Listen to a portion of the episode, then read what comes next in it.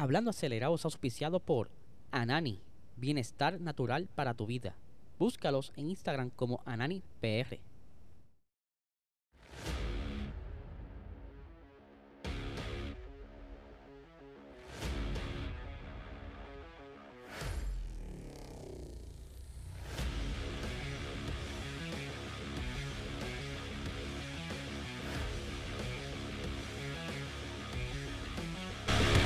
Saludos amigos fiebre, bienvenidos a todos a otra edición más de Hablando Acelerable. Habla Eliezer, espero que se encuentren bien, que hayan comido pavito, que hayan comido pernil, ensalada de papa, todo, todo, todo, todo, todo.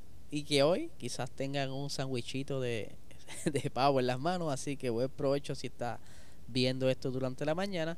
Eh, pero antes de arrancar el episodio, quiero hablar eh, obviamente sobre nuestro auspiciador principal, Anani Bienestar Natural para tu vida, mejor que la medicina que hay ahora mismo en el mercado si quieres quitarte la ansiedad, el estrés, you name it, dormir mejor, llama a tu médico, saca una cita, saca la licencia de cannabis medicinal y pasa por el dispensario más cercano para que entonces consuma de este producto de alta calidad.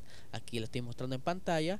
Eh, la, el empaque, ¿verdad? Para cuando lo veas en, la, en el dispensario, así lo reconozcas rápido y te lo lleves para tu casa y viva súper nítido. Así que ya saben, sígalo en Instagram como AnaniPR y en Facebook como Anani es Salud. Ahora, tengo, unos temitas bastante interesantes, pero antes de arrancar el, episodio con los temas de hoy, quiero recordarles que este fin de semana tenemos la final de la Extreme. ¿verdad? Ustedes saben muy bien que yo he estado dándole duro a lo que es la Extreme, que está en la categoría eléctrica, de, de que son como unos jeeps y que los muchachos pues aquí corren solamente en una zona controlada donde ¿verdad? ponen banderas, no, no alteran el terreno, simplemente marcan el trazado y estarán entonces corriendo esta última carrera en Uruguay, que por cierto estuvieron haciendo como si fuese un showroom eh, durante el día de ayer. Ahí estuvieron pasando por la parte de la costa, todos los carros y todos los equipos de lo más y compartiendo con el público Ahí pueden ver cómo el, público se está integrando porque eh, esta última carrera va a tener la peculiaridad que ya podrán visitar los eh, espectadores durante esta primera temporada. Y la gran parte de la segunda no habían todavía eh, como que organizado bien para que el público pudiera asistir porque eso verdad ellos quieren que la zona esté de lo más limpia posible y que el, el, el factor espectador puede traer la basura, porque tienes que tenerle comida, refrigerios y demás, y que hay que primero crearle una parte para entonces poder controlar todo esto y no afectar la parte donde están corriendo, porque como ellos están en pro ambiente, pues tienen que estar igualito de eh, salir igual de como llegaron, limpio y súper chévere o mejor. Así que aquí tengo los horarios para este fin de semana. Eh, en Uruguay es una hora más que en Puerto Rico.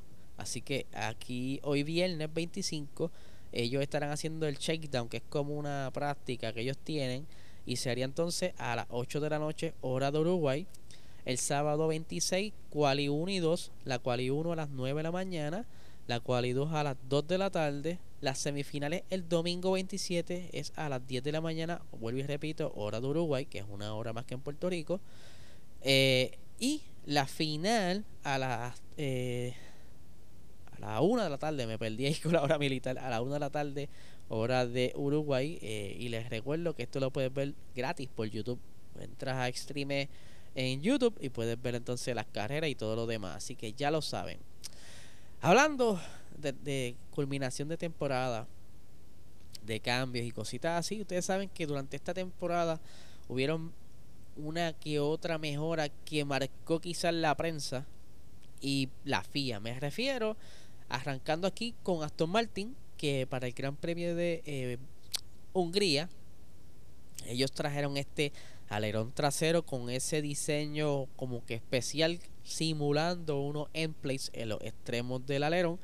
Esto de los endplates se habían prohibido en el reglamento del 2022, pero Aston Martin encontró la manera de como que jugar con esto de las zonas grises y poder entonces traer algo que pudiera funcionar y que no afectara en teoría la, la normativa. Ellos lo que hicieron fue que en lugar de hacerle un template, perdón, con el filo, lo que hicieron fue que crearon una zona curva y como el, el, reglamento decía que no podía tener filos en el alerón, pues ellos lo resolvieron con una curva ahí de lo más chévere, que el alerón sí les trajo beneficio en los circuitos que lo utilizaron, los ayudó con el balance pero lamentablemente este estilo no se podrá utilizar en el 2023. Así que eh, ya les estaré explicando más adelante con los próximos ejemplos por qué y cómo afecta esto.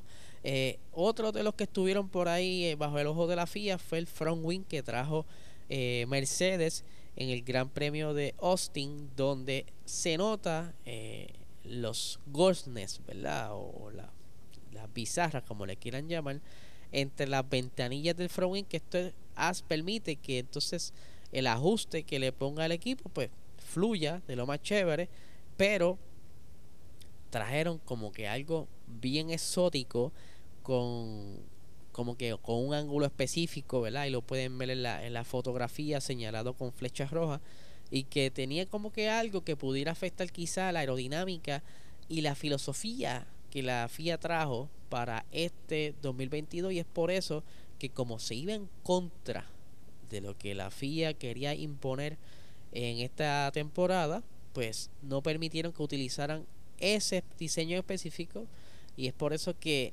no, ¿verdad? No, no se permite. ¿Por qué? ¿Qué es, lo, ¿Qué es lo que lo controla? La FIA tiene un artículo que le van a hacer. Como unas, eh, unas mejoras para poder aplicarla mejor en el 2023 y es el 3.2.1 que en palabras resumidas, cualquier mejora en una pieza en el monoplaza que afecte el flujo de la aerodinámica eh, y complique y cree turbulencia, ¿verdad? Porque ellos hicieron esto para tener el mejor flujo del viento, para que haya más batallas carro a carro, ¿verdad? Que se puedan acercar y que no te afecte las temperaturas de la goma, las temperaturas del motor, porque toda la turbulencia se, se eliminó básicamente. Pero si tú traes algo que te aunque te beneficie a ti como carro, o sea, como equipo, pero afecta a los demás y la FIA lo note, no te van a permitir utilizando, aplicando esta normativa, la, la regla 3.2.1. Así, así que ya ahí lo tenemos como que en arroz y habichuela para que lo entiendan. Y hablando, ¿verdad? de Mercedes, ya que estamos ahí con ellos, con eso de front wing y demás, este carro que utilizaron en 2022, pues no, es algo que ellos puedan quizá utilizarlo de referencia para el 2023, bien dicho por el, el director técnico de Mercedes, que van a trabajar en un concepto totalmente nuevo para el 2023. Eh, el problema de este monoplaza, ¿verdad? Que tenía los zero o sea, no tenía side pods, y que para que funcionara su concepto, tiene que estar el carro lo más bajito posible, bien pegado al suelo, pero al estar más bajito, esto trae el problema que descubrieron, que es el porpoising, ¿verdad? Ellos no, no, se, no contaban con la astucia de que su propio diseño se les fuera en contra, por la que entonces pudiera funcionar o el, el carro no tener porpoising, tienen que subir la, las suspensiones, ¿verdad? La altura del carro en relación al suelo, por lo que entonces sí, no tenías porpoising, pero estabas más lento. Pues es por eso que este diseño, ¿verdad? Será bien poco lo que se vaya a utilizar en el nuevo concepto del 2023, ya que eh, ellos obviamente no quieren resbalarle la misma cáscara de guineo, quieren estar de nuevo en la batalla con Ferrari y Red Bull, por lo que tendrán que invertir tiempo ahora, eh, quizás dinero, mucho dinero, porque tú tienes que entonces ver qué tú vas a diseñar que tampoco, ¿verdad? Te afecte que digan, no, te copiaste de fulano, ¿verdad? Tienes que jugar mucho con eso. Y entonces, en las próximas pruebas de pretemporada, veamos, maybe, un monoplaza bien similar a lo que vimos en Barcelona aquella vez en las pruebas. Pienso yo que será algo así. Es por eso que pues, hay que esperar a ver qué dicen Mercedes y que ver qué les traen a Hamilton, ya que Hamilton no se quiere montar en este monoplaza ni a dar un par de vueltas por ahí por el barrio. Así que, continuando, ¿verdad? con los diseños y cositas así. Ferrari, eh, a todo contrario a Mercedes, ellos están bien contentos con su concepto del F175 que les funcionó al máximo, ¿verdad? Ellos pudieron entonces eh, sacarle provecho a su diseño, que muchos de los... bastante distinto lo que hay en la parrilla. Eh, yo, porque tú puedes ver que el Williams, el Aston Martin de ahora eh, y, y el Red Bull pues tienen un parecido y hasta mismo McLaren estuvo como que copiando ciertas cosas. Pero Ferrari se trajo un diseño bastante único que no les cambió, no tuvieron que cambiarle mucho porque funcionaba. Las branquias, eh, esos sidepods redondos, el carro en realidad estuvo este, esta temporada bastante bueno. Aquí lo que lo afectó mucho a ellos fue entonces la fiabilidad, la estrategia y que ellos como que el balance no nunca les funcionó porque el problema que trajo con el diseño delantero en la parte de los frenos, pues hacía que se degradaran más las gomas y ellos pues, tuvieron esa pelea casi toda la temporada. Y pues eso se pudiera hacer que si logran arreglar esas cositas, pudieran estar bastante competitivos la próxima temporada. Porque ¿para qué tú vas a cambiar algo que funcionó? ¿Por qué? Si tu diseño funciona, pues tú lo que tienes que buscar entonces es llevarlo un poquito más allá para que sea mejor. Pero ¿para qué cambiarlo? Y aquí estamos viendo en pantalla y dirán que rayo eso, eso es la parte del chasis del F175 eh, sin el sin los plásticos de la parte roja y demás y específicamente la parte trasera que es donde está la transmisión y que Ferrari va a estar entonces trabajando en la parte de la, de la trasera donde se acopla la transmisión para ir acorde con los cambios que, que habrán para el 2023 que hay unos cambios de altura, ¿verdad? En cuanto al suelo y cositas, que entonces para que todo haga fit, tienen que entonces rediseñar esa parte y que van a aprovechar eh, para, ¿verdad? Probar todo y que funcione entonces con el concepto que ya tienen y quizás sacarle provecho a, a este nuevo diseño, ya que van a estar tocando eso ahí. Eh, otra cosa que estuvimos viendo durante los tests de Bahrein es que estuvieron probando, perdón, los tests de Abu Dhabi ellos estuvieron probando eh, parte del suelo, unas mejoras ahí de lo más chéveres en el suelo, eh, la parte trasera cerca de la goma, que posiblemente lo van a estar utilizando ahora en el 2023, ¿verdad? ya que ellos van a, básicamente a copiar este carro que les funcionó, pues ya pueden utilizar esto probado, aunque hay como una línea media gris ahí que que ya lo vimos en Imola, que ellos habían utilizado unas pruebas Pirelli para montar unos pisos y demás, y pues se formó una mini controversia, pero ellos sabrán lo que hacen porque la FIA monitorea todo esto, así que no fue a lo loco, pero vamos a ver qué tal les funciona.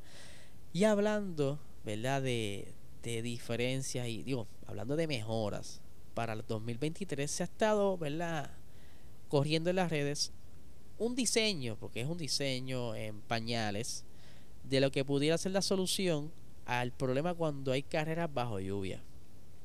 Ya vimos como en el Gran Premio de Singapur, en el Gran Premio de ¿cuál fue el otro? Singapur, el de Mónaco, ¿verdad? Que tuvieron que esperar un rato a que pasara el aguacero, que estuviera todo bien para entonces eh, correr sin mucho spray de agua, esa cortina de agua, ya que con este diseño, ¿verdad? Como que, qué chévere.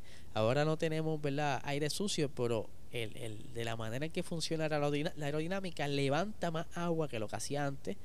Por lo que aunque tú modifiques mucho las gomas, las la, la, gomas extremas de lluvia y demás, pues, maybe todavía tenga ese problema de la cortina de agua, por lo que entonces, estamos viendo aquí pantalla, le van a hacer como unos covers en las gomas traseras, ojo, ojo, esto como les dije, esto es, eh, lo están planificando, no es que va a ser así, todavía está en, en, conversaciones y que lo más probable no sea una pieza fija, maybe sea una pieza que se pueda cambiar como es el front wing, que lo desmontas y lo montas y que entonces lo utilices solamente cuando haya lluvia, porque me imagino que esto afectaría también la aerodinámica del, del monoplaza, que en seco a, le quitaría maybe unas décimas, pero cuando estás corriendo bajo agua, pues pudiera ayudar entonces a, la visibilidad y por lo menos tener una carrera bajo agua. Ahí tienen una imagen, ¿verdad? De una simulación, eh, un dibujo donde pueden ver la diferencia entre con el cover y sin el cover. Y yo creo que si es algo que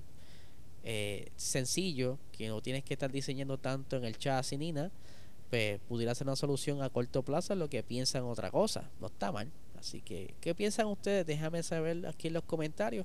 Vamos a ver cómo entonces la Fórmula 1 implementa esto y qué otras cositas tendrán en mente quizá para mejorar con cuestión de, de la lluvia, para el espectáculo y todas esas cositas. Así que les recuerdo que se suscriban a este canal, dale like, dale share. Si estás escuchando en el formato audio podcast, dale 5 estrellitas. Y mira, mano, nada, no les quito mucho tiempo. Que tengan excelente día.